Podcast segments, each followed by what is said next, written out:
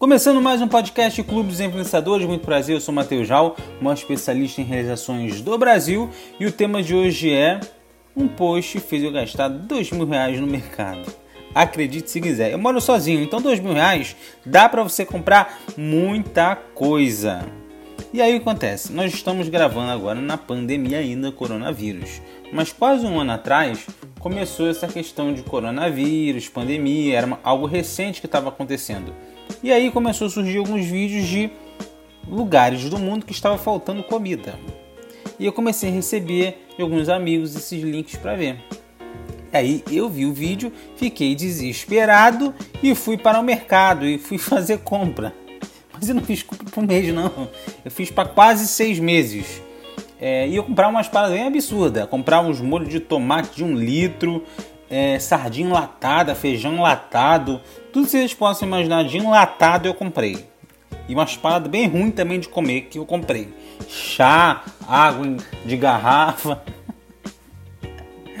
e faltou comida? Não, não faltou comida. E qual foi o problema que aconteceu?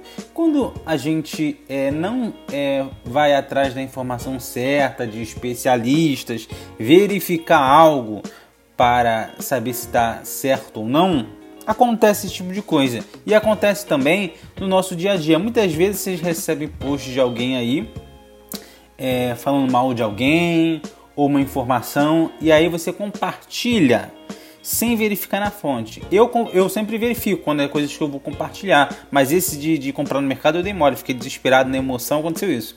Mas aí você tem que verificar na fonte se aquela informação é certa, se é, aquela informação é verídica. Porque você vai compartilhar algo com várias pessoas e aí você vai, querendo ou não, incentivar elas a tomarem alguma ação ou compartilharem também. Aí acontece aquela parada que nós ouvimos bastante na nossa era de hoje, que são que as fake news, que são informações que nem são verdadeiras, a gente compartilha e prejudica uma pessoa, prejudica uma empresa, prejudica um grupo de pessoas. Então, muito cuidado quando você for compartilhar alguma coisa na sua rede social. Verifica se é verdade. Não acha que tudo que está na internet é verdade, porque não é. Você viu como eu lasquei aí?